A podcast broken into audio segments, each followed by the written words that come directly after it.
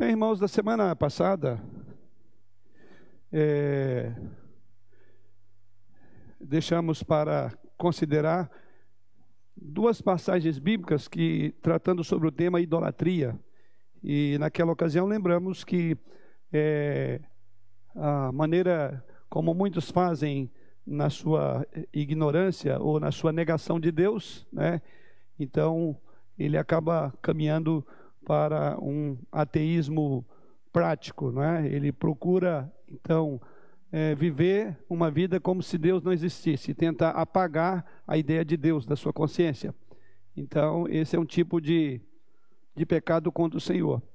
E quando a pessoa não tem um direcionamento bíblico correto, ou ela caminhará para o ateísmo, agnosticismo, ou ela caminhará para a idolatria, correto? Então, esse foi o nosso ponto onde nós paramos.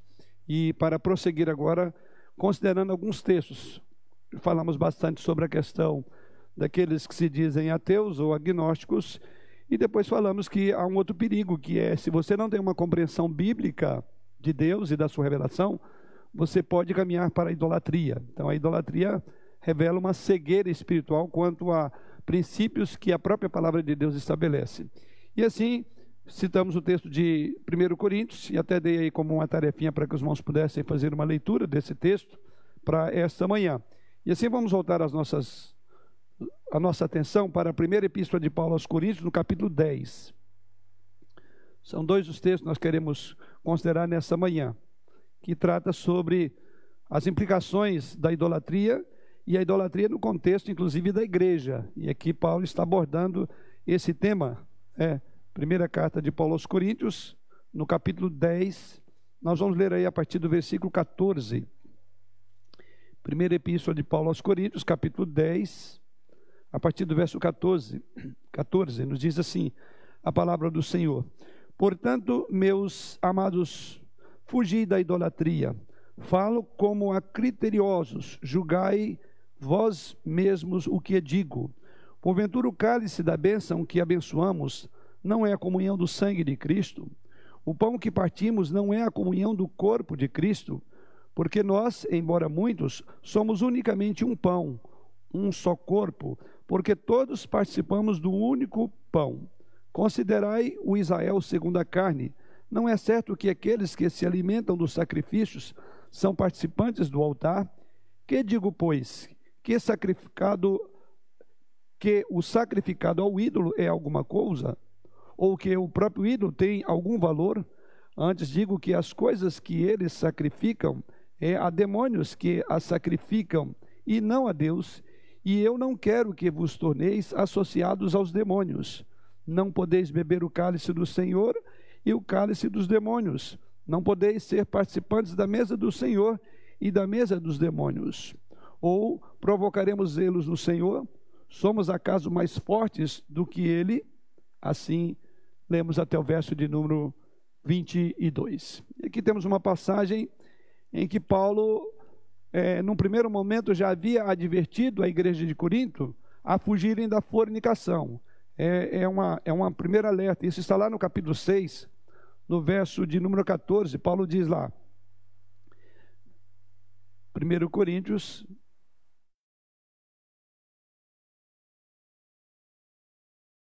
capítulo 6, verso 18. Fugir da impureza. Qualquer outro pecado que uma pessoa comete é fora do corpo, mas aquele que pratica a imoralidade peca contra o próprio corpo. Então, Paulo fala daquele que peca é, trazendo dano a si mesmo, e aí ele diz aqui: então, a primeira advertência é fugir da fornicação. Agora, ele diz fugir da idolatria, que é o nosso tema. Então, Naquele primeiro momento, Paulo estava alertando os crentes sobre isso. E no verso 14 do texto que lemos, ele diz aí: Portanto, meus irmãos, ou amados irmãos, fugi da idolatria. E para ter uma boa compreensão, é, nós temos aqui uma ideia de conclusão de algo que foi dito antes. Por quê? O texto que lemos ele começa com uma conjunção né, é, conclusiva portanto, quer dizer, ele está concluindo um raciocínio que vem anterior ao que é dito aí. Então, o que, que ele fala anteriormente? E por isso, tanto é que ele diz, portanto, fugir da idolatria. Então, o que ele está dizendo é o seguinte: o assunto que eu abordei é sobre idolatria. Portanto, fugir da idolatria. É o que vemos então nos versos anteriores. Então, a gente começa no capítulo 10, é, verso 14, mas para entender, nós vamos ler agora os versos de 1 ao verso de número 13, do mesmo capítulo. Ora, ora, irmãos, não quero que ignoreis que nós, nossos pais estiveram todos sob a nuvem, todos passaram pelo mar, tendo sido todos batizados, assim na nuvem como no mar, com respeito a Moisés. Todos eles comeram de um só manjar espiritual e beberam da mesma fonte espiritual, porque bebiam de uma pedra espiritual que eu seguia e a pedra era Cristo. Veja a ideia que ele fala que o povo estava unido num só corpo, numa só carne, numa só pedra, tá? Para depois ele usar o termo que nós vamos ver aí que ele fala de um pão, um cálice, OK? Então veja que Paulo está fazendo uma aplicação prática nos versos 14 do que ele lembra da história de Israel. Assim prossegue no verso 15 e ele diz no verso, no verso 4 que Jesus era pedra. Entretanto, Deus não se agradou da maioria deles, razão porque ficaram prostrados no deserto. Ora, estas coisas se tornaram exemplos para nós, a fim de que não cobicemos as coisas más, como eles cobiçaram.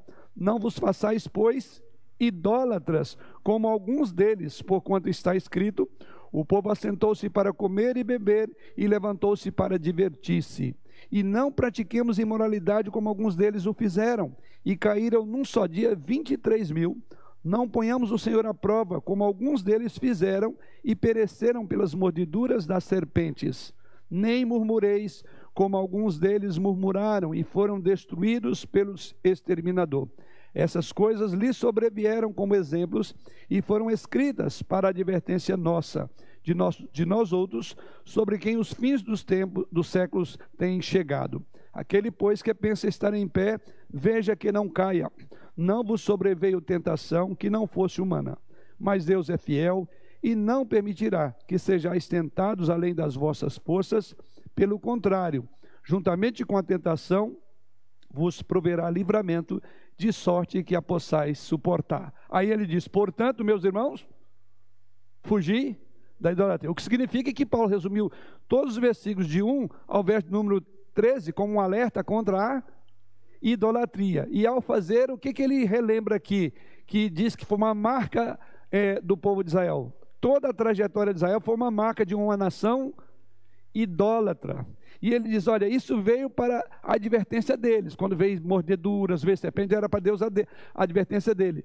Mas depois Paulo conclui e diz: isso também serve para a advertência nossa, diante de quem os fins dos tempos é chegado. Então ele diz: eles foram advertidos através de todos esses sinais, de todas essas pestilências que Deus permitiu acontecer com eles. Muitos morreram é, é, de picada de serpente por causa da idolatria. Né? e ele diz que isso também sirva de lição para cada um de nós. Então é dentro desse tópico que Paulo então vai dizer agora sobre a idolatria. E por que que Paulo fala isso? Porque a idolatria é algo demoníaco, né? Quando se oferece, desculpe, é, voltando ao nosso texto aqui, que é o verso 14, né? Quando ele diz, portanto, meus amados irmãos, fugir da idolatria. Então havia sempre, no contexto da igreja de Corinto, o perigo do crente convertido, batizado, que participava da ceia, porque é o que Paulo fala aí, né? É, da ceia do Senhor, e muitas vezes ser convidado para ir aos templos dos ídolos e participar de banquetes oferecidos aos ídolos. Então é isso que Paulo está dizendo, né?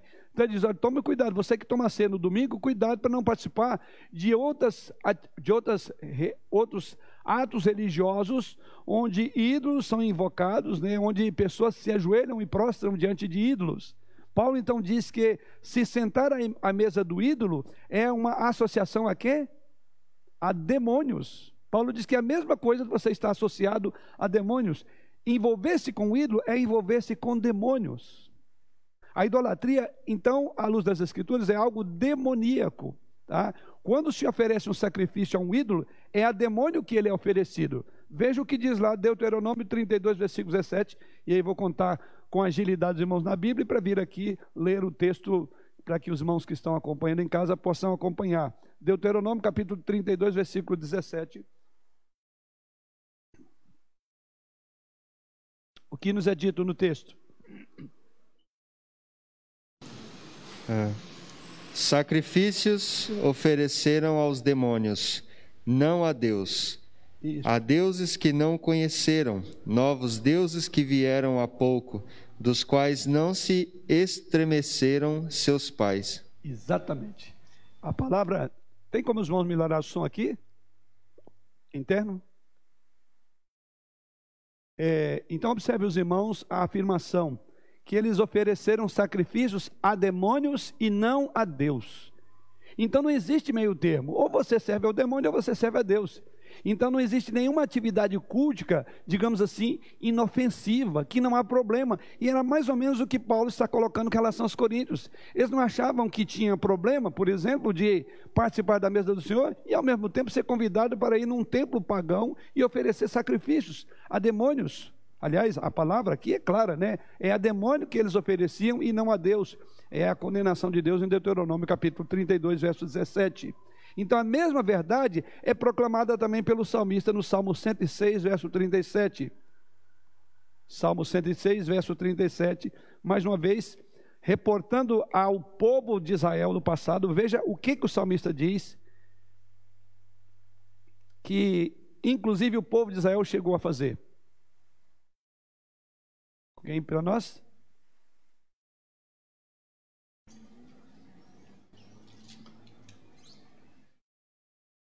Pois imolaram seus filhos e suas filhas aos demônios. Que acusação dura, né? Chegaram a ponto de imolar filhos. E quem é aqui? O salmista está falando? O povo de Deus. Então veja, a, a, a, quer dizer, quem é está na ponta da linha da, da, adoração? Tem um demônio lá.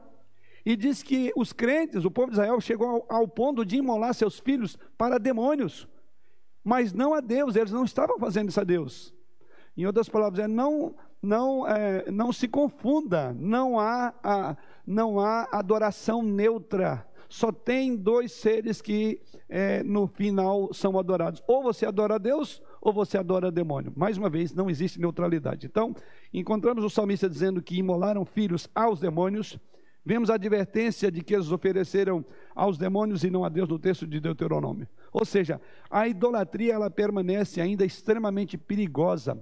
A idolatria, para usar os termos desse, é, dos, dos, dois textos, ela é, é demoníaca. E Paulo mostra à igreja a necessidade de se afastar de todo tipo de, de ritual que tem uma conotação idólatra. É aqui onde nós vamos trabalhar.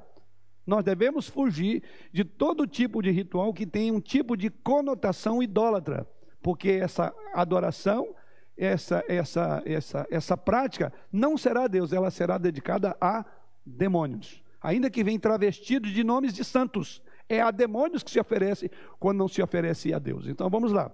Todos então, Paulo vai usar aqui um exemplo nos versos 16 ao verso de número é, 22. Paulo vai usar aqui, falar, é, ele vai usar duas ilustrações. A primeira delas é a Santa Ceia, e a segunda dela é nos sacrifícios judeus. Né? Então, no versículo 16 do texto líder, diz: Porventura o cálice da bênção, aqui ele vai usar a primeira ilustração, que é a ceia.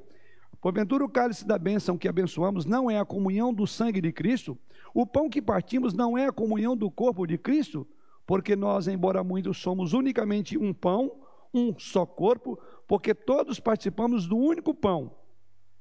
A primeira ilustração. Depois ele vai falar do Israel, no verso de número 18. Mas vamos primeiramente falar, considerar sobre essa primeira ilustração que Paulo usa para condenar a idolatria dos coríntios, né? a participação em templos pagãos. Então, quando o crente participa da ceia, é o que Paulo diz aí, é, participa do pão e do vinho, ele está mantendo comunhão com um único corpo, com um único sangue que é de Jesus Cristo. Ele está entrando numa relação de intimidade com Jesus Cristo quando ele participa da ceia. Através de quê? Da recordação da morte de Cristo. O crente então entra em comunhão com Cristo e com Cristo ressurreto. Da mesma maneira, quando o crente se assenta numa mesa e come comida sacrificada a um ídolo, ele também está participando ou entrando em comunhão com demônios. É isso que Paulo está dizendo.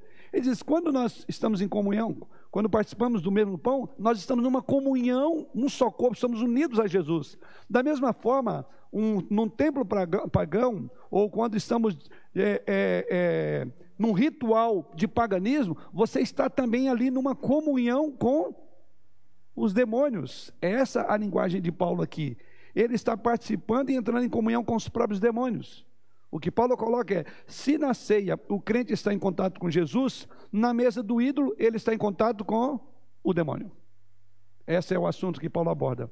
Todos que participam da cálice da bênção na celebração, na celebração da ceia participam, diz Paulo, dos resultados da morte de Cristo. Veja o que ele diz no verso 16. Porventura, o cálice da bênção que abençoamos não é a comunhão do sangue de Cristo? O pão que partimos não é a comunhão do corpo de Cristo? Calvino, comentando sobre isso, ele diz o seguinte: que a alma tem uma comunhão tão verdadeira no sangue quanto o vinho em contato com a boca. É a afirmação de Calvino, falando do que, que é essa íntima comunhão que a ceia, que implica participar da ceia do Senhor. E aí ele diz que essa alma nossa tem uma comunhão tão verdadeira com o sangue de Cristo quanto o vinho em contato com a boca. É, há uma, uma, uma ligação direta a aplicação então é clara: um crente não pode participar-se da comida do Senhor e participar da comida oferecida aos demônios, sem expor a si mesmo em perigo e sem provocar a ira do Senhor. Veja aí agora a próxima ilustração, verso 18. Considerar o Israel segundo a carne. Não é certo que aqueles que se alimentam dos sacrifícios são participantes do altar? Que digo, pois, que o sacrificado ao ídolo é alguma coisa, ou que o próprio ídolo tem algum valor, antes digo que as coisas que eles sacrificam é a demônios que as sacrificam, e não a Deus, e eu não quero que vos torneis associados aos demônios. Não podeis, verso 21, não podeis beber o caso do Senhor e o caso dos demônios. Não podeis ser participantes da mesa do Senhor e da mesa dos demônios. E ele diz no verso 22, ou o quê? Provocaremos zelo no Senhor. Então ele diz que isso é um tipo de provocação. E aí eu creio que o que Paulo aborda aqui nos versos anteriores, ele diz o que que deu a provocação desse povo. Qual é a ilustração que Paulo dá aqui nos versos anteriores, versos de 1 ao verso de número 13? Morreram. Deus matou, porque provocaram a ira do Senhor. E é isso que Paulo está dizendo. Porque Deus tem ciúmes, mais uma vez, do seu nome. Nós estamos trabalhando o primeiro mandamento: não terás, lembre bem, não vamos perder o foco, né? O grande tema nosso tem sido a quem é que você adora. E aqui nós estamos entrando agora nos pormenores desse assunto. E o primeiro pormenor é a adoração mesmo, é a, é a comunhão com pessoas é, num contexto e num ambiente de adoração, né? ou seja, um ritual que tenha conotação idólatra é adorar os demônios. É assim que Paulo coloca o assunto diante de nós, como colocava acima de tudo diante da igreja. Ou seja, Paulo está dizendo que o crente é livre, mas não para fazer aquilo que Deus condena. Daí ele diz: Nós vamos provocar a ira do Senhor. Sim, o crente é livre, mas não para se assentar na mesa dos ídolos, como Paulo diz aqui. Ele não é livre para comer alimento sacrificado a ídolos. Isto é estar associado a demônios e beber o cálice dos demônios. Ou seja, então Paulo diz que há uma comunhão. Então, mais uma vez voltando aqui, né? Não existe neutralidade quando está acontecendo algum tipo de é, ritual religioso. Todo ritual religioso está sendo direcionado para algum local. E não existe mais de, de, de, de dois. Ou você direciona para Deus, ou você direcionará de uma forma errada para um outro lugar que não é Deus. E aí Deus diz: isso é para demônio. Porque o demônio que quer concorrer com a glória de Deus. E qualquer coisa que se interponha, trazendo para si a glória que é de Deus, isso é coisa do demônio. Porque ele que, que, que não foi assim que ele intentou Adão e Eva, para que Adão e Eva não ficassem debaixo do domínio, do controle de Deus. Então, esse é o ponto. Né? Sim, Regina. Fica aqui no cantinho. Ou talvez, acho que se um dos irmãos aqui, diáconos, pudesse ter, porque aí quando a pessoa for falar, ela nem precisa. Pode ser? Eu tá. lembro tá. na minha infância, quando eu tive um problema de enfermidade muito sério, que era quase a amputação da minha perna. E minha tia, acho que pelo amor e pela consideração, ela fez um, um, uma promessa, um voto de que eu entraria na igreja romana, né, de, de joelhos para pagar a promessa. Aí minha mãe procurou o pastor. Aí o pastor falou: não, o voto foi dela, da sua tia, não seu. Então fiquei assim livre de cumprir aquilo em função, né? E a minha mãe teve que explicar o que causou, causou um probleminha em família, porque hum. ela achou que foi uma desconsideração depois que eu tinha recebido a cura, né? Hum. E a outra coisa que eu queria compartilhar também é a questão, nós vamos chegar aí no dia da padroeira do Brasil. E talvez para não causar, eu vejo assim, né, problemas em família, algumas pessoas, elas, crentes, eles acompanham seus familiares até o, o templo lá em é, Aparecida. Ah, então eu fico pensando, o que, que é mais caro? Você você causar um problema circunstancial em família ou desonrar a Deus, porque lá tudo é oferecido, é uma festa intencional. É, então a pessoa participa de tudo que daqueles atos lá, né? Tem até uma pessoa, uma irmã em Cristo, que ela falou: meu marido não é, ele convida, e ela falou assim: eu vou por causa do almoço, porque a gente almoça fora mas é, então não quer causar problema com o esposo, então ela acompanha. Mas eu fico pensando, o que, que é mais intencional, né? Um problema circunstancial ali, porque isso, se o marido não converter, vai se prolongar pela vida inteira. Então ela vai ficar desonrando ao Senhor é, e ele nunca vai entender isso, né? Quem é mais importante na adoração dela, no coração dela, né? Uhum. Então é é uma boa ilustração aí é, é, é, aplicação prática já de um assunto, né? Como é que a gente, como é que a gente veria isso que Paulo está vendo aqui no contexto hoje? A Regina colocou, é, é, é ilustrou, né? ela fez só um comentário, mas é uma boa ilustração de como é que a gente aplica para nós hoje. Então não existe neutralidade. Eu não posso ir eu não posso, é, não é, é, aquela, é, o que foi colocado, né? Eu respeito mais a quem? Eu honro mais a quem? Eu venero, eu vou falar alguma coisa sobre veneração hoje, porque foi um, foi um assunto que ficou aí colocado semana passada, dois tópicos, eu espero conseguir falar sobre este tópico e o outro é sobre é, se Deus proíbe a, a, a, o fazer imagem, como fica a serpente é, que Deus colocou para ser. Então eu quero colocar esses dois assuntos ao final aqui, ok? É, mas esse ponto é fundamental, quer dizer, da mesma forma, o que, que era comum na cidade de Corinto? Os templos voltados para servir os seus deuses. Ninguém dizia que aquilo era para demônio. Eram os mais variados deuses do paganismo, mas tinha lá. E vários nomes. Quando o povo de Israel adorou a Deus, ele usou o quê? Bezerro para adorar. Inclusive fez da serpente, converteu algo bom em péssimo, porque o coração do povo já havia sido desviado. E ali, o que Deus coloca aqui? Isso é oferecer sacrifício não à serpente, não ao bezerro. O que eles estavam fazendo era oferecendo sacrifícios a demônios. Ainda que o demônio era uma, uma, uma, uma retratado numa, num, num, numa imagem, numa figura, em um objeto que o próprio Deus havia estabelecido que era serpente de metal, mas eram demônios. Mas tinha nome sempre. Então, quais são o nome dos santos que hoje as pessoas veneram, que vão para adorar? É a demônios que elas estão fazendo. Esse é um assunto muito sério. É o que Paulo está colocando aqui. Ok? Então, toda idolatria, ela se esconde uma atividade demoníaca. Esse é o ponto. Toda idolatria, por trás dela, se esconde uma atividade demoníaca. Como alguém, sempre a gente fala, né? o diabo ele não vem, não apresenta diante de nós como de fato ele é, né? Sei lá que forma mais esqueirosa ele deve aparecer. Ele não faria isso, porque isso se assusta. Mas ele vem travestido numa imagem de ovelha, né? Mas é um lobo em pele de ovelha. Então ele vem atrás dessas estatuetas. Porque o que ele está querendo ali é desviar a atenção de Deus. Não é só uma coisa da minha veneração. Querido, para Deus você está colocando isso por demônio, porque atrás dessa veneração que Deus diz que você não deveria seguir, tem um demônio que quer ela. Ainda que você dê o nome de José, Maria, Pedro, é o demônio que você está servindo. Esse é o ponto importante. E é o que Paulo coloca aqui, né? Toda idolatria se esconde uma atividade demoníaca. O apóstolo Paulo diz, veja no verso de número 21, a afirmação: Não podeis o quê?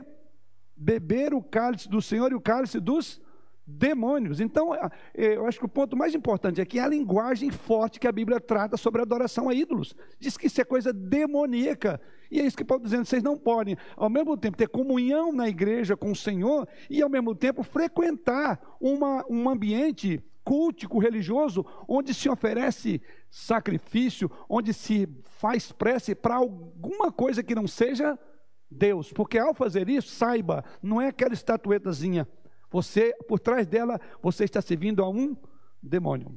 Esse ponto é fundamental na linguagem de Paulo. Então não se pode participar, aí ele conclui, não pode se participar, não se pode participar da ceia do Senhor e depois de participar de uma festa idólatra. A Gina colocou aqui. Como posso eu servir ao Senhor e estar num ambiente, numa festa idólatra? Não, mas é por consideração. Não, eu tenho que ir porque é meu parente, é meu vizinho, porque ele fez, eu quero dar um apoio. Você não está dando apoio a, um, você está servindo a demônio. Olha como é que o diabo trabalha. Porque se a gente olhar assim e falar, parece que não há nenhum problema. Eu espero que você, se você teve essa mentalidade, seja até aqui. Daqui para frente você sabe, há um problema muito grave, querido. É. Como é que é lá o nome do filme? O Diabo Veste de Prada, não é? É. é então, ou seja, a questão é por trás desse tipo de adoração, a Bíblia é muito clara, ela não usa outro termo. Ela diz que, de fato, você está adorando ao demônio, né? E veja, essas pessoas ofereciam sacrifícios ao demônio, versículo de número 20. Antes digo que as coisas que eles sacrificam não é ao santo da devoção. O nome dela aqui é a demônios que as sacrificam, não a Deus. E ele diz no verso 20: E eu não quero que vos torneis associados. Não é aquele santo da devoção. Não é a pessoa amiga sua que é de outra religião. Não quero que vos torneis associados aos demônios. Veja o tanto que o diabo é astuto. Ele pode nos fazer incorrer num terrível pecado sem perceber a gravidade. Não é uma questão ética, questão de respeito à religião do outro é que por trás dessa religião do outro, inclusive esse outro não está olhando por esse ângulo, que ele está servindo o demônio, porque o diabo já cegou o entendimento dele, que ele não consegue enxergar que isso é um pecado, por isso que a idolatria é condenada na palavra de Deus, tá? Então assim Paulo prossegue, Paulo está dizendo que o crente, então tem que tomar cuidado, ele não pode participar da mesa do Senhor e ao mesmo tempo participar da mesa do demônio. Esse contato com forças demoníacas, diz Paulo, provoca zelo no Senhor. Então, quando um crente faz isso, no final do verso 22, Paulo diz: Você estará provocando os ciúmes em Deus, provocando a ira de Deus. E aí é interessante que é,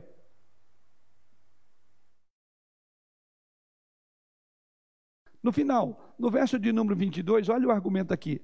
Ou provocaremos zelo no Senhor? Somos acaso mais forte do que eles? Ou do que ele?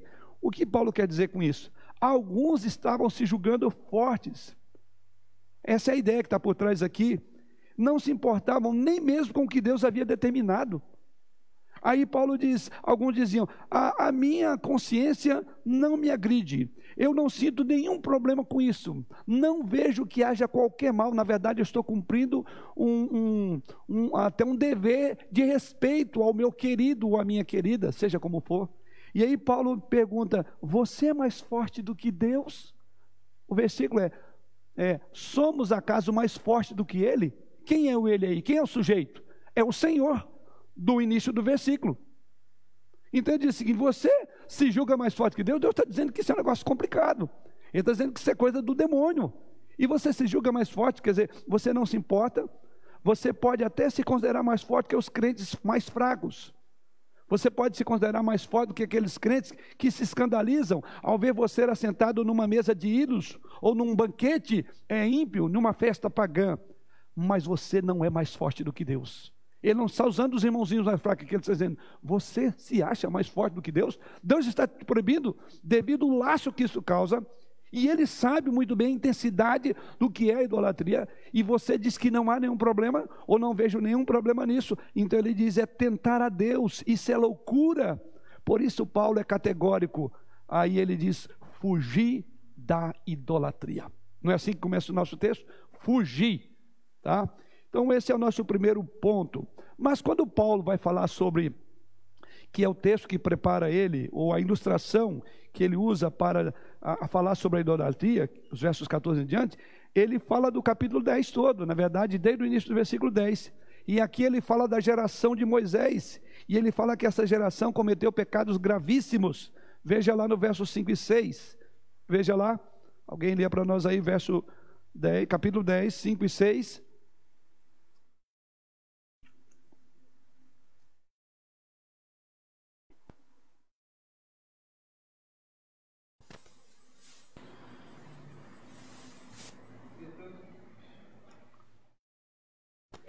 Acho que li, ó. Pode já. Ok.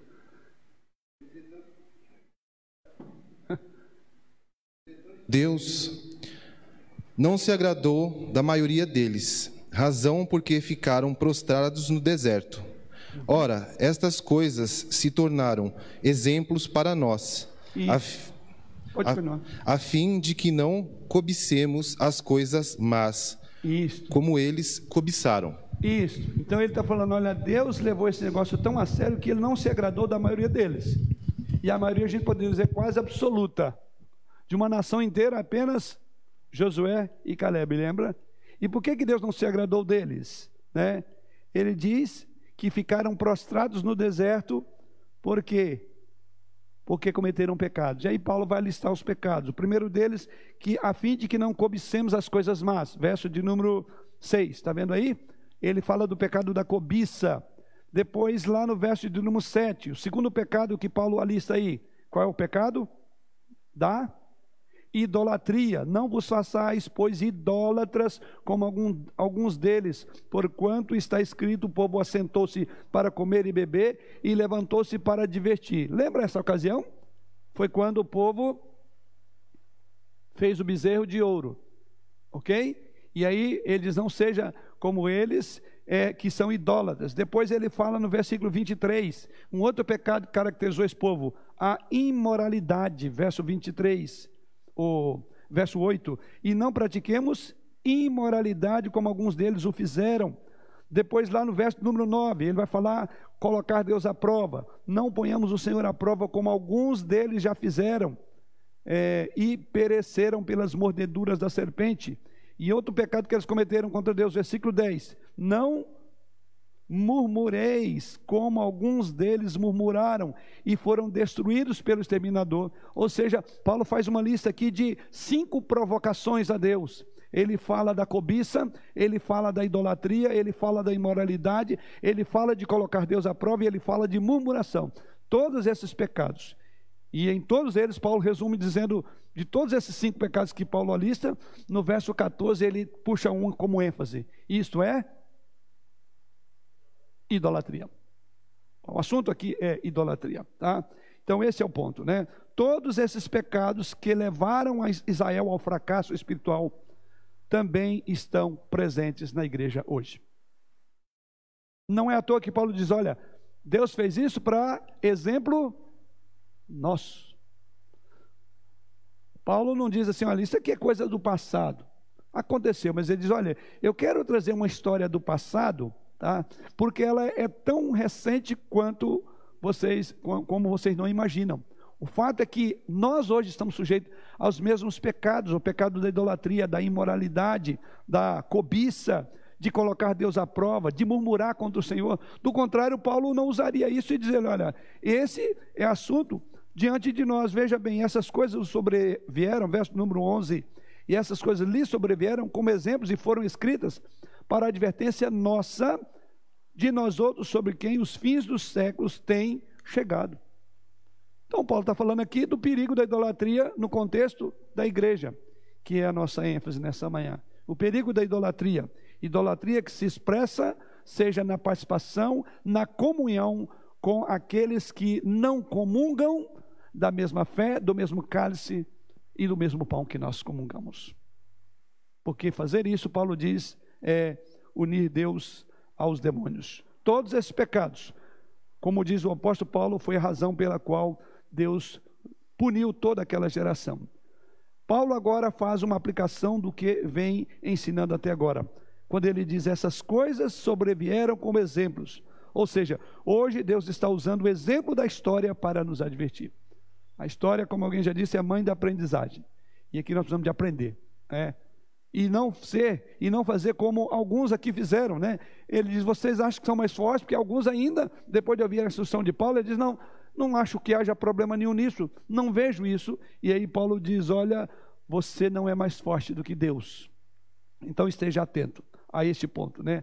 A Bíblia foi escrita para a nossa advertência. É isso que Paulo diz.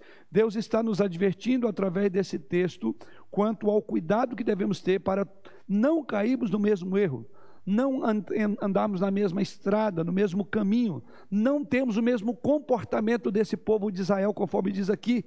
Quem não aprende com as lições da história comete um pecado, os mesmos erros que a história apresentou. Precisamos fazer da história a nossa, como alguém já disse, fazer da história a nossa pedagoga e não a nossa caveira. É, ela nos ensina para não incorrermos nos mesmos pecados. Os pecados da igreja são mais sérios do que os pecados dos israelitas que estavam sob a lei. Porque quando a igreja peca, o seu pecado é pior do que o povo de Israel, por duas razões.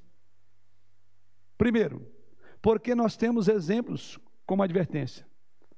Talvez eles poderiam dizer, ah, mas não, não, não sabíamos que a coisa era tão séria assim.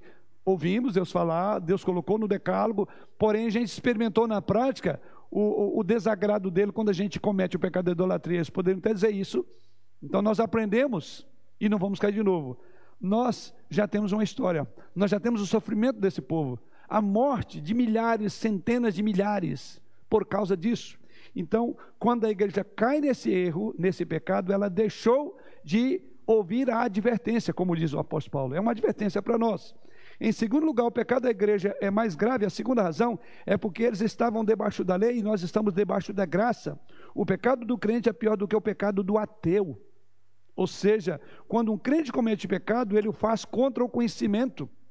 Quando um crente comete o pecado, ele faz contra a bondade e a graça de Deus. É por isso que Paulo, inclusive, diz que essa igreja tinha esse problema. Qual era a argumentação deles? Onde abundou o pecado, superabundou. Ele diz: Espera aí, você está desdenhando da graça. Ele diz: Olha, cuidado, é, Deus nos livrou para uma liberdade, né? mas você não use dessa liberdade para dar ocasião à carne. Ou seja, eles estavam desdenhando da graça. Eles estavam provocando Deus para ver quanto mais graça Deus tinha a dar. Então, essa é a segunda, essa é a segunda razão, porque como igreja o nosso pecado é mais grave. Porque é, Hoje nós temos conhecimento, sabemos da bondade e somos instrumentos da graça de Deus. E sabemos que a bondade de Deus, a graça de Deus é para nós, mas a sua ira foi sobre o seu filho. Então eu não posso desdenhar da cruz de Cristo. Eu não posso menosprezar a dor que Jesus sofreu. E eu não estou falando dor física também, mas a dor moral, porque um santo puro é, tomou sobre si a dor a iniquidade, o nosso pecado estava sobre ele. Então, no mínimo, para ser gratos, não podemos ser assim. É muita maldade, quer dizer, você vê tudo isso que Jesus fez e você fica ali pisando. Não podemos fazer isso, porque você provoca Deus. É?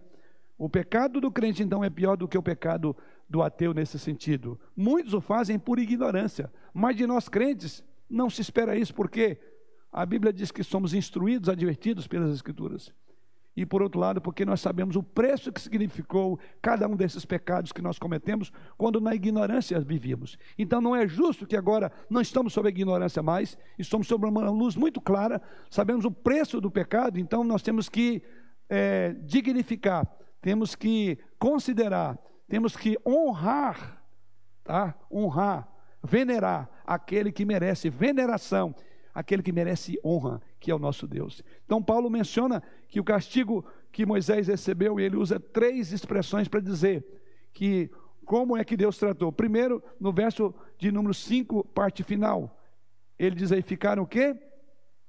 prostrados. Olha como é que Deus lidou.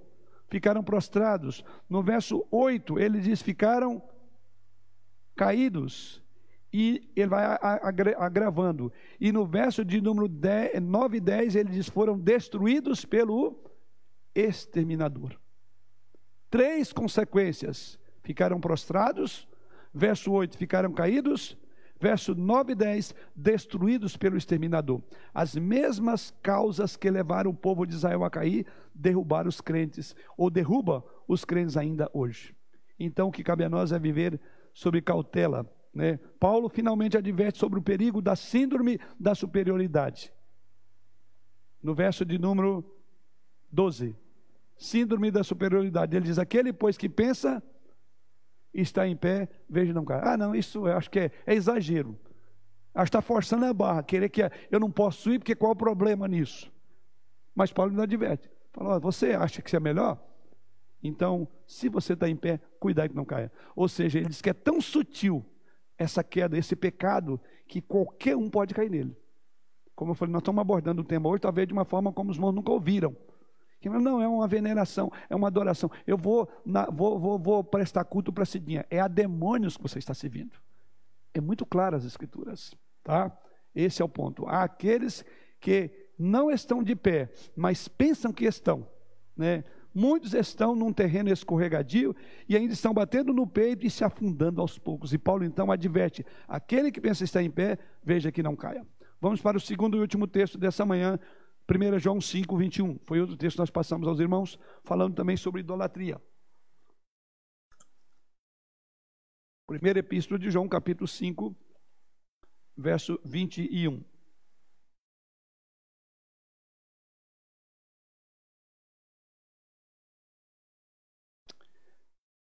Sim, diz o Senhor através da sua palavra: Filhinhos, guardai-vos dos ídolos.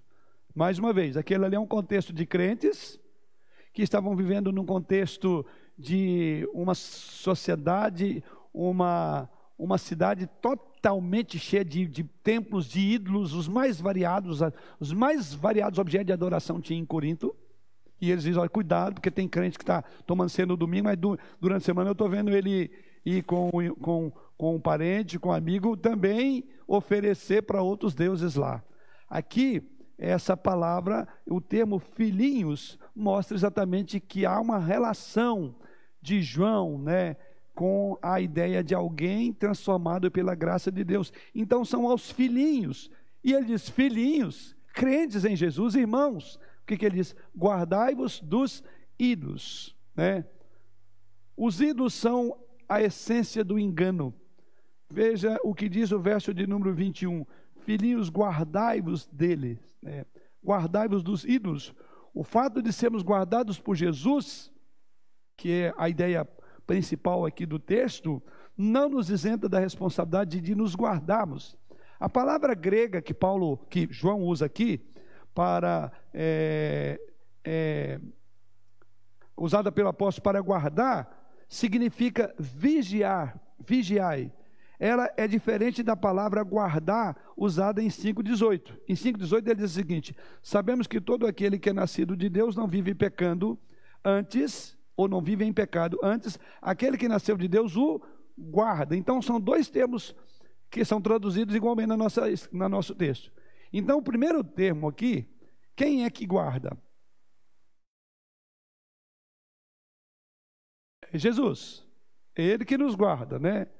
é, aquele que nasceu de Deus o guarda, ou guarda dos, guarda-nos de, de, de, sermos, de nos perdermos. Mas por outro lado, ele diz agora: guardai-vos também vós, que já sois guardados de Cristo, guardai-vos dos ídolos, ou seja, tomem cuidado, se apercebam, vigiem contra a idolatria, tenham um, um, uma atenção dobrada para a idolatria, porque já, vocês já foram guardados em Jesus Cristo protegidos contra o mal. Então veja, nós temos uma responsabilidade. Ah, no primeiro versículo, ou no verso de número 18, ele diz que todo aquele que é nascido de Deus não vive no pecado ou em pecado. Por quê? Porque aquele que nasceu de Deus, quem é aquele aí? Jesus. Esse nos guarda do maligno. Então a questão é a seguinte: o papel de Deus ele faz perfeitamente, ele nos guarda do diabo. Agora, quem é que deve cuidar para guardar do, do, ídolo? Nós, porque a idolatria começa no coração. Então diz: guarde o teu coração. Esteja aberto, esteja atento, porque o teu coração é um coração tendencioso a adorar. Então guarde esse coração que pode desviar. E não é à toa que a palavra de Deus nos diz, né, claramente que a idolatria ela começa no coração, porque onde estiver o teu tesouro, ali estará o teu coração. Então observe, uma coisa é ser guardado por Jesus, a outra coisa é nós nos aí a, a tradução melhor é vigiem, estejam alerta para que não incorram em ser idólatras. A Bíblia Vida traduz esse versículo da seguinte: Meus queridos filhos, afastem-se de qualquer coisa que possa tomar o lugar de Deus no coração de vocês. É, ela é meio que interpretativa, né? E aqui vale ressaltar, a ideia é essa mesmo, olha, é, afastem-se de qualquer coisa que possa tomar o lugar de Deus no coração de vocês. Né? Ah, já um autor chamado Westcott, ele diz assim, a tradução lá, guardai-vos de todos os objetos de falsa devoção. Guarde de todos os objetos de falsa devoção. Na verdade, o que João está dizendo é: não abandone o real pelo ilusório. Não abandone o verdadeiro por uma farsa, por uma ilustração apenas. Ou seja, a ideia aqui é: todos os substitutos de Deus são ídolos, e deles o crente deve guardar-se, o crente deve vigiar, deve ser vigilante. Mais uma vez, todos os substitutos de Deus, ou seja, tudo aquilo que toma o lugar de Deus, são ídolos, tudo e deles o crente deve guardar-se. Tudo aquilo que devia o foco, em vez de você olhar para Deus, você olha para para aquele objeto, para aquele santo que aquele objeto representa, isso é, aquele santo está tomando o lugar de Deus. E quando ele toma, ele diz que tem um que quer tomar o lugar de Deus. Qual foi o termo que vimos que Paulo usou em todo o texto? Há demônios. Os demônios estão por trás deles, porque ele está usando uma forma disfarçada para você olhar para o demônio e não olhar para Deus. É, ainda que seu demônio venha esculpido numa imagem muito bonitinha, é a demônio que você está adorando. Tá? João está escrevendo esta carta aos crentes que viviam na Ásia Menor. Esse é o contexto. Éfeso era a capital da Ásia Menor e uma cidade de muitos deuses, como nós sabemos. Ali ficava o templo de Diana, uma das sete maravilhas do mundo antigo. Éfeso era o centro deste culto pagão.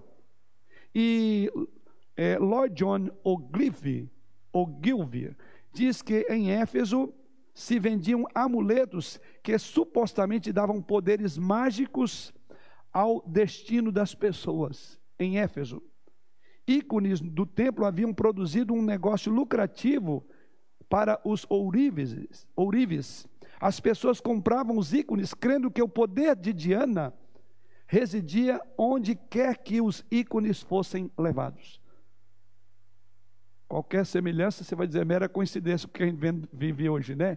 Tem várias, várias pessoas vendendo pedaço da cruz de Cristo, é, amuleto da sorte, que aquilo era uma prática extremamente pagã. Hoje a gente vê os amuletos dentro das igrejas que se chamam evangélicas. Veja onde é que o diabo entra. O que é que ele está fazendo? Dentro da própria igreja. Éfeso era também a cidade de magia e feitiçaria. Toda forma de seitas e ocultismo graçava ali exatamente em Éfeso. A astrologia florescia em Éfeso. Encantamentos, exorcismos, religião mística estavam disponíveis em todas as esquinas de Éfeso. Acrescentado a tudo isso, ainda havia o culto a César. Então, observe, é para esse ambiente que, que, que, que, que João diz: guardai-vos dos ídolos. Quer dizer, vocês estão impregnados, desde o governo, que se vê como um Deus, que era César, até todas as formas de compras e tudo entre vocês tem coisas ligadas a ídolos. Guardem e estejam alertas quanto a isso. Né?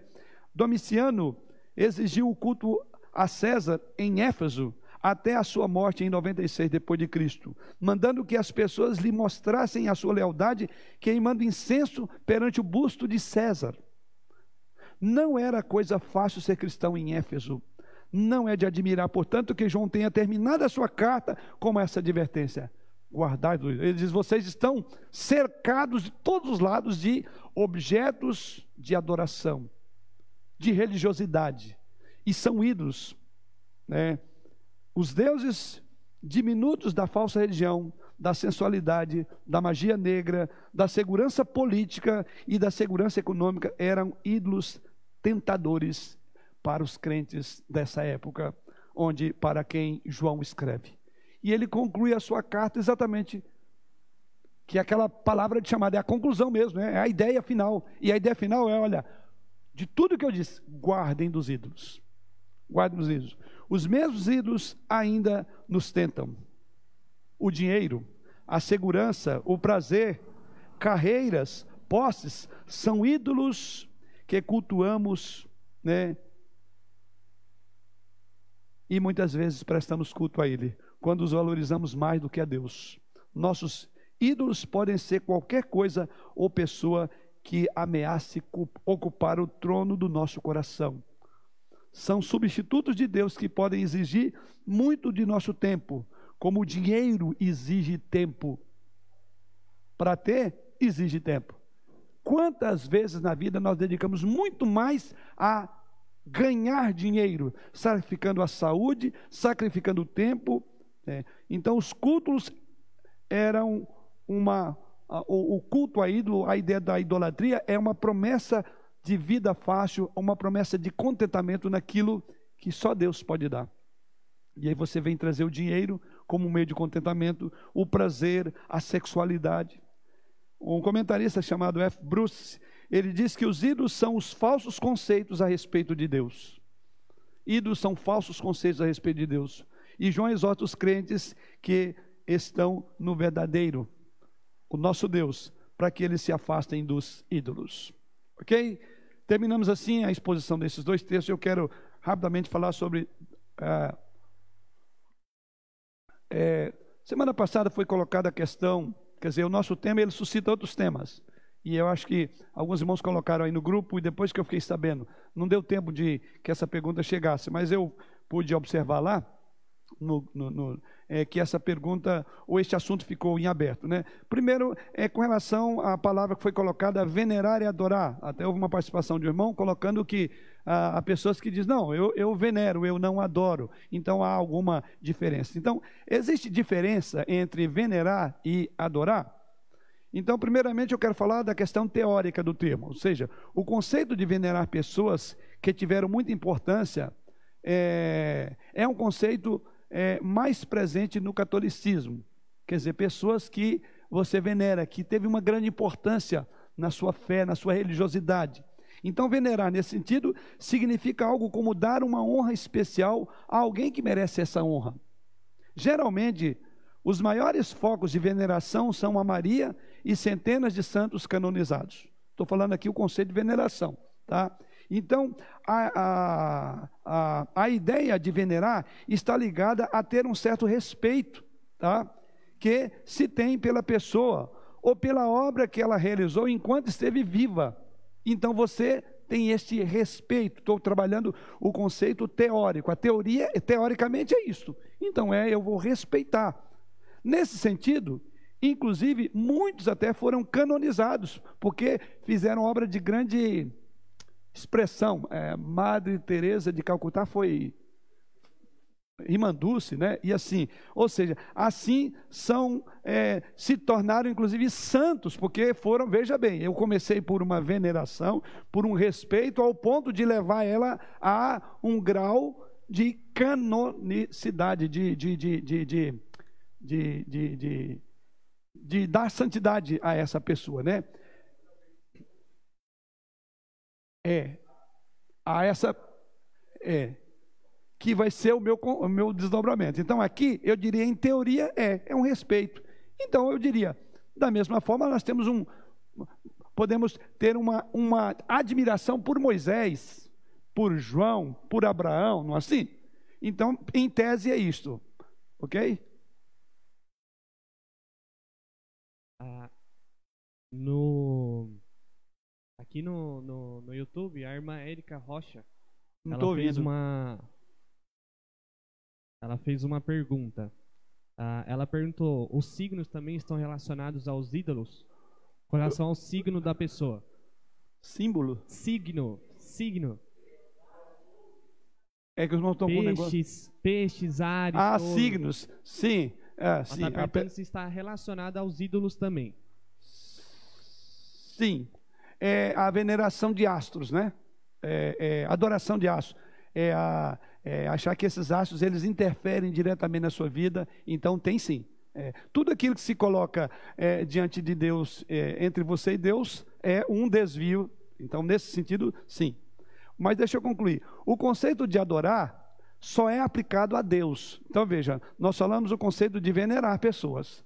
Agora, adorar é só a Deus. Então vamos chegar lá. Somente Deus pode ser adorado, segundo a própria palavra de Deus. Êxodo 23, diz lá, 20, versículo 3: Não terás outros deuses diante de mim. Assim, adorar significa prestar cultos. Então veja lá, nós falamos de venerar, tá? E também falamos de adorar. Venerar é, é, é, é- é ter um respeito, uma consideração por alguém, que pode ser é, um, um político, um religioso, seja o que for, tá? Eu estou trabalhando a parte teórica, tá? Depois eu vou trabalhar na parte prática. Como é que as pessoas. É, é, aonde é que essa veneração não é bem a teoria que a gente crê, que é isso que as pessoas dizem. Não, eu venero. Quando ela diz venero, o que, que ela faz em relação a essa pessoa que ela venera? Aí vai entrar o que você falou. Eu joelho diante dela, eu suplico alguma coisa a ela, então eu estou agora trabalhando o conceito de adorar. Então, adorar significa prestar culto, prestar honra de uma forma única, exclusiva, escolhida por Deus e revelada nas Escrituras. Honra, tá? Visto eh, os dois conceitos, podemos agora misturar em a teoria com a questão prática, né? Então, é, o problema é não há nenhum problema em honrar uma pessoa. Inclusive nós fazemos isso, nós, né? Honramos alguém pelo, pela, ah, por exemplo, quando aqui é, as irmã, os irmãos completam 80 anos aqui, tem uma placa condecorativa de uma honra, né? de uma alegria de ver como Deus abençoou esse irmão, 80 anos de exemplo, de testemunho. Então nós honramos, a igreja honra. Inclusive tem algumas, algumas pessoas que devido é, é, nas, nas próprias organizações cristãs, nós temos ali, por exemplo, nomes ilustres que marcaram a história da igreja. Algumas salas da escola bíblica dominical são marcadas. Sala, é, biblioteca Ashbel Green Simonton. É uma honra que se presta a quem? Aquele que trouxe o presbiterianismo para o Brasil, missionário. E, então, é honra, tá? Essa, a ideia é essa veneração. Então, se eu uso veneração como uma honra, um reconhecimento, eu não há nenhum problema nisso, tá? A Bíblia, então, é, não existe problema. A Bíblia até nos ensina a fazer isso. Ela fala sobre honrar. Veja lá, Romanos 13, 7. Eu vou ler porque o nosso tempo está curto agora. Ele diz: Pagai a todos o que lhes é devido, a quem tributo, tributo, a quem imposto, imposto, a quem respeito, respeito, a quem honra, honra. A própria Bíblia diz isso. Tá? Devemos então honrar as pessoas, é, não só vivas, mas aquelas que já passaram por aqui, respeitando o seu legado e aprendendo com elas. Podemos, por exemplo, apenas, para citar aqui um exemplo, é, relembrar de Moisés a sua paciência, o seu trabalho em prol do povo. Então, quando alguém diz, eu venero, eu, eu estou prestando uma honra, não é católico, aí todos nós temos essa, é, é normal. A Bíblia, inclusive, nos orienta, nos ensina sobre isso. Agora, venerar é adorar na prática. Agora eu quero falar, eu falei teoria, porque o problema é que as pessoas usam o termo teórico, você fala, é, realmente, eu não vejo problema. Aí ele diz assim, não, eu venero a pessoa, né, eu não adoro. Como é que funciona isso na prática? Bom, o grande problema de toda a questão é, como é que eu pratico isto? Vamos lá. Como muitas pessoas têm venerado, por exemplo, pessoas que já morreram, têm feito pedido a essas pessoas, aí tá, têm ajoelhado diante de imagens, têm acendido velas para elas, têm atribuído milagres a elas, têm feito procissões carregando imagem delas, têm composto músicas a elas. A grande pergunta é: essas ações são veneração ou adoração? É adoração. Opa, então eu não estou venerando. A Bíblia não diz que eu devo fazer isso. Né? Fica claro que muitas vezes, na prática, a veneração se transforma em adoração, então ela é pecado. É a demônio que nós estamos sacrificando. É a demônio que nós estamos adorando. Observe, por exemplo, a atitude do apóstolo João, é, repreendida pelo anjo, que não aceitou que ele se ajoelhasse perante ele. Apocalipse 19, versículo 10 diz assim: Prostrei-me ante seus pés para adorá-lo. Ele, porém, me disse: Vê, não faças isso, sou conservo teu e dos teus irmãos que mantêm o testemunho de Jesus Cristo. Adore a Deus. Assim, podemos concluir que venerar e adorar têm sido atitudes muito confundidas por muita gente em nossos tempos. Venerar, no sentido teórico da palavra, não há problema. Honrar, prestar honra, nós o fazemos. Mas quando implica em pedir a essa pessoa que eu venero, ajoelhar diante dela, formar uma estátua dela, opa, aí não, aí já é, isso já é culto, isso é adorar, então, não estou falando de venerar. Então, é muito simples. Por isso é importante ressaltar que Deus não aceita tais ações chamadas de veneração, mas que na prática são uma adoração disfarçada. E nessa adoração, qual é o problema? Ela usurpa a glória que só é devida a Deus. Aí eu não vou olhar para Deus, eu vou olhar para Maria, vou olhar para José, vou olhar para João, vou olhar para Paulo. E o que, que Deus diz lá em Isaías 42, 8? Eu sou o Senhor este é o meu nome. A minha glória, pois, não a darei a outrem, nem a minha honra. A honra aqui, a veneração, é adoração. A imagem de escultura, ele diz: a minha honra, aquilo que é digno meu, não coloque em nenhuma estatueta, não dê outro nome, é o meu nome que está. Isso então me leva ao segundo assunto que foi abordado semana passada, ou que foi a perguntinha que ficou: é por que Deus mandou fazer a serpente de bronze? Se nós não podemos fazer mais? Essa é outra questão, tá? Então, passo para a minha última colocação.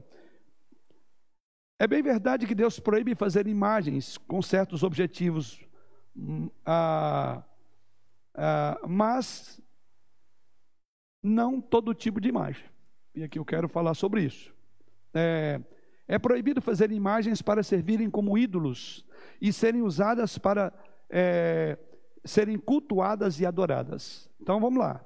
A proibição é clara: imagens, sejam elas quais forem, não pode ser adorada e cultuada. Lembra que tem algo de adoração, de culto, de prestação de serviço à imagem. Isso está lá em Êxodo capítulo 20, versos 4 a 5. Não farás para ti imagens de escultura, nem semelhança alguma do que há em cima no céu, nem embaixo na terra, nem nas águas debaixo da terra. Não as adorarás, essas imagens, e nem lhes darás culto. Vou grifar isso aí. Não adore, tá? E nem dê culto a uma imagem. Essa proibição fazia todo sentido, já que o povo de Deus viveu por mais de 400 anos no meio de quê? Da idolatria. E quando foram para a terra de Canaã, também eram povos idólatras. Lembra? Deus diz: vocês nem vão se assemelhar ao povo diante do qual vocês estarão.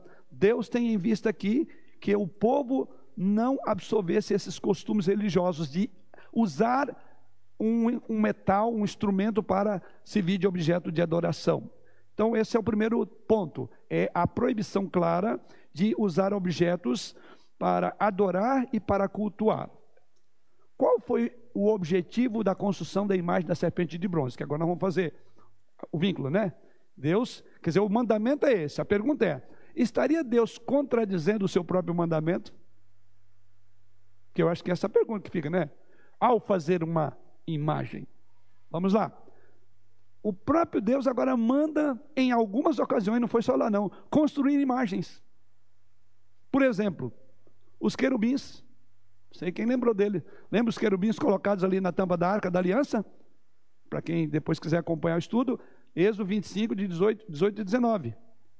Vamos ler lá, que aí já fica mais fácil, que aí eu vou tentar ganhar esse tempo ainda. Êxodo 25, 18 e 19. Quem achou, leia para nós.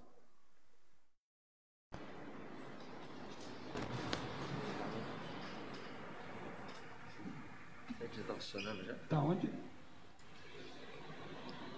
Som. Está funcionando. Uhum. Pode ler. Ah, farás dois querubins de ouro, de ouro batido o farás nas duas extremidades do propiciatório. Isso. Onde é que esses querubins ficariam? Cada um num lado da tampa da arca da aliança. E lá no templo, eu, eu depois estava olhando lá, foi ver, é uma coisa assim. Uh, se eu não me falha a memória, tem uma Bíblia que já dá a medida direta, que é, parece-me que de 4 ou 5 metros de altura e as asas acho que seis metros. Você imagina você entrar no templo, quando Deus mandou inclusive depois colocar lá na, nas colunas, lembra? Que tinha. Eu, eu, fiquei, eu fiquei fazendo ideia, aquele negócio todo de ouro, aquela coisa gigantesca. Deus mandou colocar lá. Aí na arca da aliança. Aí depois, quando o templo é feito, também é colocado lá o, o, é, é, os querubins, esses dois querubins. Em outra ocasião, Deus manda é, para o meio do povo serpentes que picavam como punição. Lembra? Vamos chegar. Eu estou falando do querubim, que foi uma imagem, tá? Agora a serpente, que foi o assunto levantado. Porém, todo que olhasse para a serpente de bronze, o que, que seria? Curado, não é isso? Vamos agora ao texto de Números 21, 8 e 9.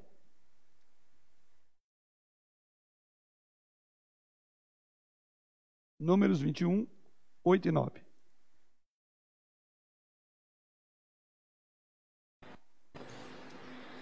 Disse o Senhor a Moisés: Faze uma serpente abrasadora, põe-na sobre uma haste, e será de todo mordido que a mirar viverá.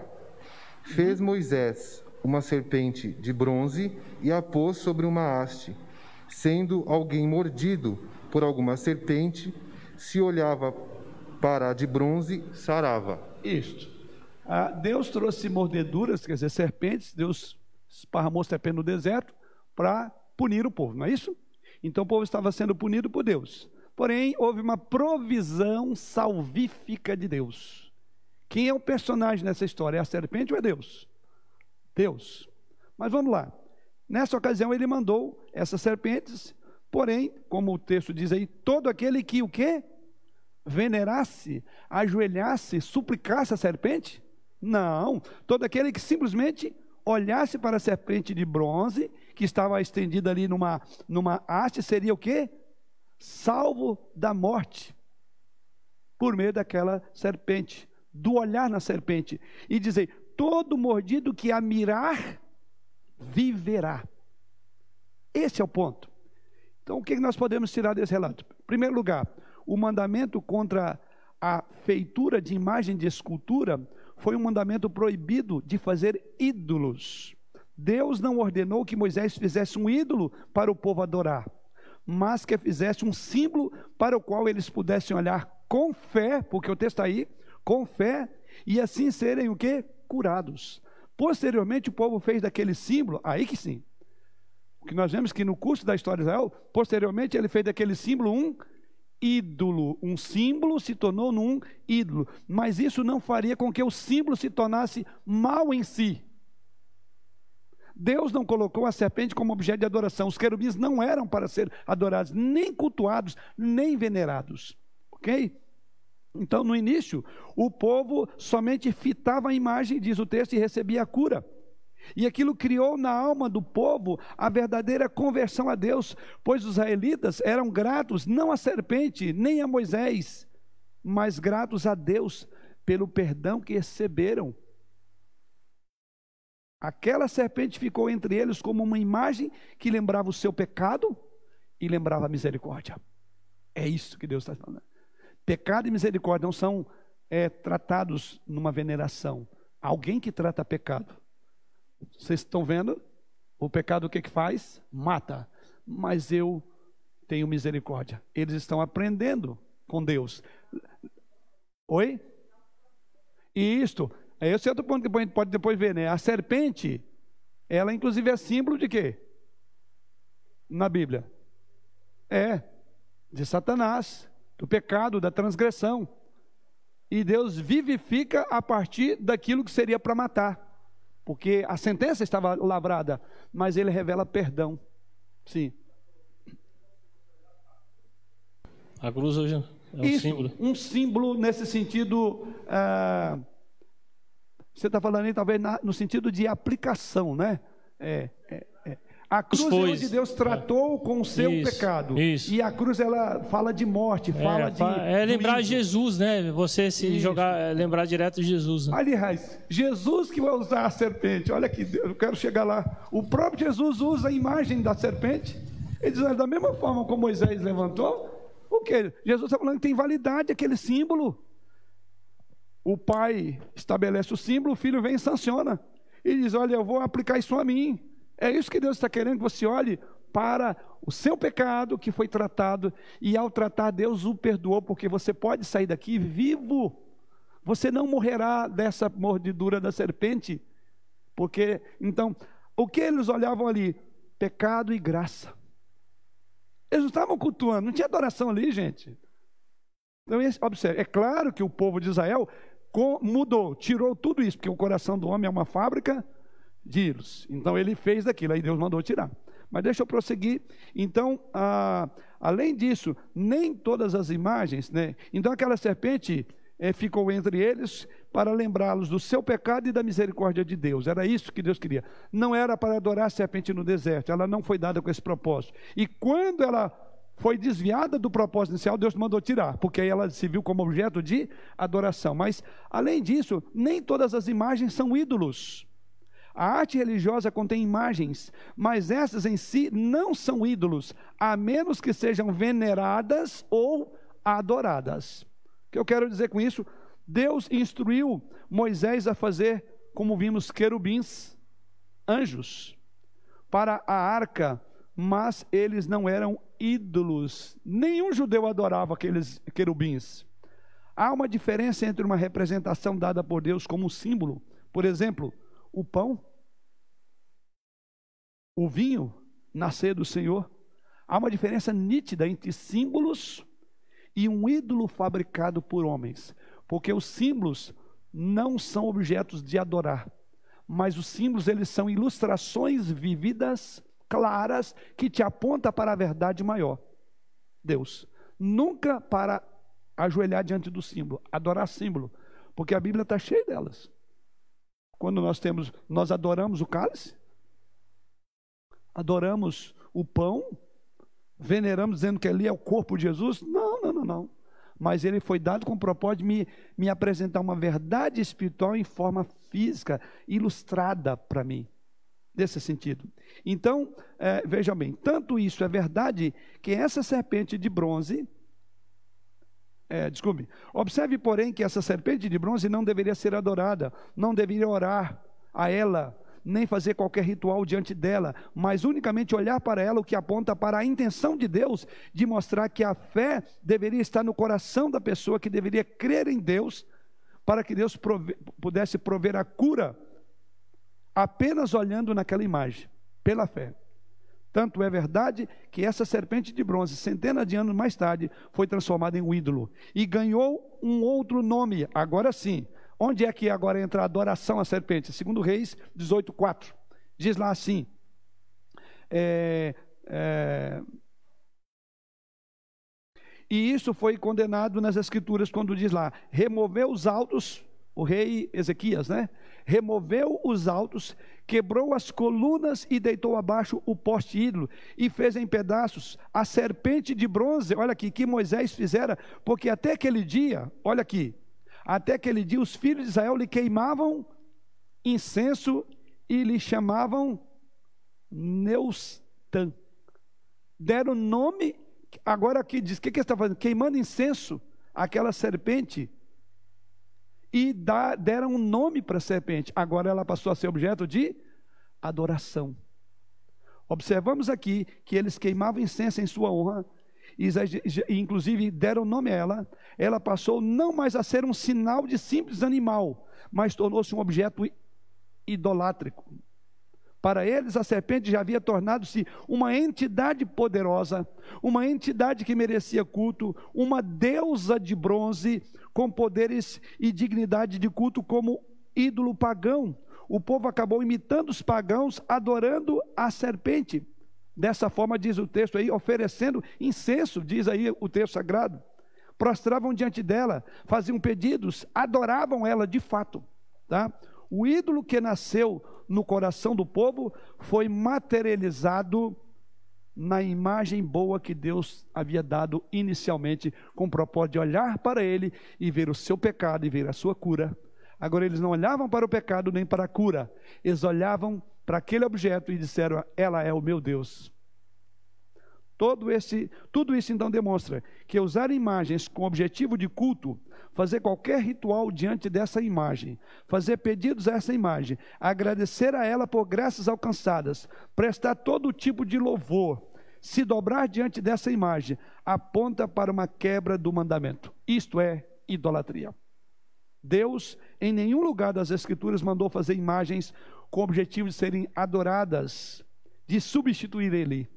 Deus nunca colocou. querubins não substituíam a Deus.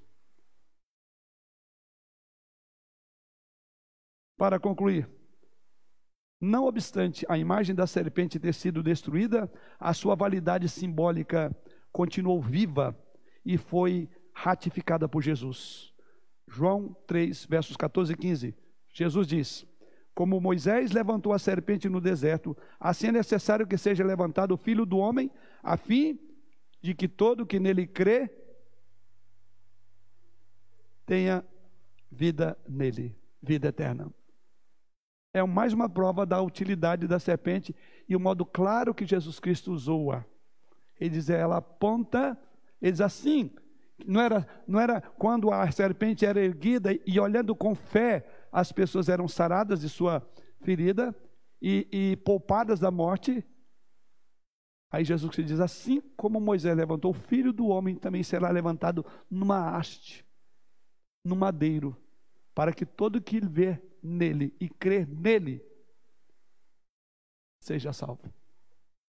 Desse modo, enquanto as imagens do Antigo Testamento foram ensinadas os mistérios vindouros para o período da graça, Hoje, no período da graça, essas imagens foram concluídas na pessoa de Jesus Cristo. Hoje não precisamos mais de uma haste de metal né, para olhar uh, de uma serpente de metal, porque, como diz o irmão Ailton, nós olhamos para a cruz e ali vemos que é, aquilo que trouxe morte a nós, a morte ficou na cruz, porque Jesus tomou sobre si a nossa dor. O castigo que nos trouxe a paz estava sobre ele mas nós somos sarados, nós somos curados por Jesus Cristo.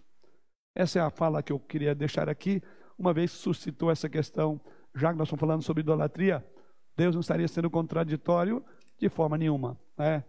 Espero que isso tenha, pelo menos, dado aí alguma diretriz para que não só a gente possa dialogar com aqueles que cultuam objetos, né, que até adoram, né, ou que veneram, e ao mesmo tempo porque eles também dizem, mas lá na Bíblia Deus colocou uma serpente, então não vê nenhum problema.